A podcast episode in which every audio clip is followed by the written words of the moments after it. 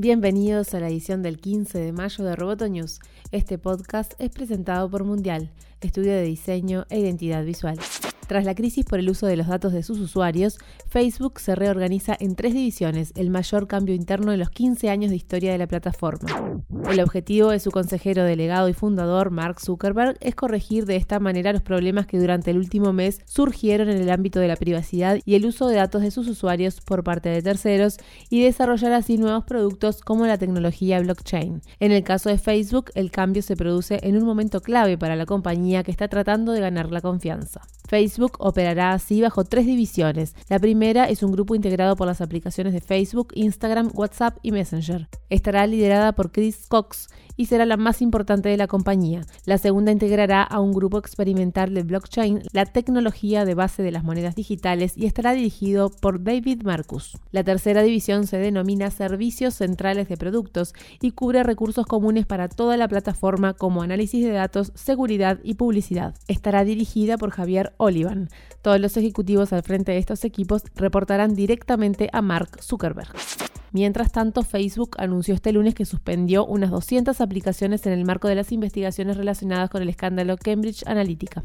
La empresa no dio más detalles de la decisión ni cuántas personas usaban esas apps o si sus datos fueron usados de manera ilegal. El presidente ejecutivo de Facebook indicó que la compañía examinará los términos de decenas de miles de aplicaciones que podrían tener acceso o hayan recogido grandes cantidades de datos de información personal de usuarios después de que la red social aprobó reglas más restrictivas en 2015 para desarrolladores que diseñan productos que son promocionados o usados en esa red social.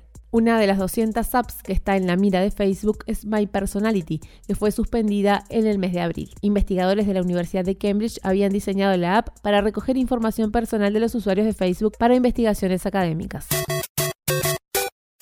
Nintendo lanza una edición especial con juegos inspirados en mangas. La firma vuelve a recurrir a la emblemática consola para lanzar esta edición que incluirá juegos inspirados en grandes franquicias de manga como Supercampeones y Dragon Ball. La Nintendo Classic Mini Family Computer Weekly Shonen Jump se lanza con motivo del 50 aniversario de la popular revista antológica Weekly Shonen Jump. Lamentablemente esta edición especial será lanzada únicamente para Japón en julio y con un stock muy limitado a un precio de 73 dólares. Uno de los responsables de este resurgimiento en la venta de consolas fue NES Classic Mini que emula a la popular consola de los 80.